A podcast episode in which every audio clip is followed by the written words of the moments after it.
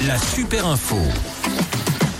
Audrey, Audrey, elle est là avec nous, elle est là, regardez, on la voit, elle est magnifique. Audrey, on parle d'escape game dans cette super info. Alors je suis sûr que vous avez tous déjà pratiqué au moins une fois ce jeu. Le but, c'est de sortir de la boîte le plus rapidement possible.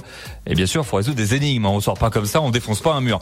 Eh bien là, Audrey, tu vas nous parler d'un escape game assez particulier. Oui, celui-là a la particularité d'avoir été élaboré par la CPAM, la Caisse primaire d'assurance maladie de Haute-Savoie, et il a été proposé aux élèves de l'IPAC d'Annecy, qui est une école de commerce. Le principe de base est le même. Il faut résoudre des énigmes, sauf que cette fois, c'est autour de la santé. Le scénario est le suivant. Il faut aider une jeune femme qui a un peu trop bu pendant une soirée et même a consommé des stupéfiants.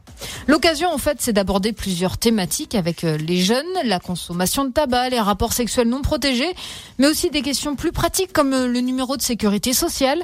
À la fin, les participants se sont vus remettre un kit avec euh, des préservatifs et des dépliants d'informations alors pour l'instant, seuls les élèves de l'école de commerce ont pu tester cette escape game, mais l'initiative va bientôt être élargie aux étudiants de la ville. Et apparemment, les élèves ont apprécié l'expérience. Eh ben, j'en suis sûr. Merci Audrey. Vous allez peut-être apprécier également si vous avez la chance de profiter de cette escape game.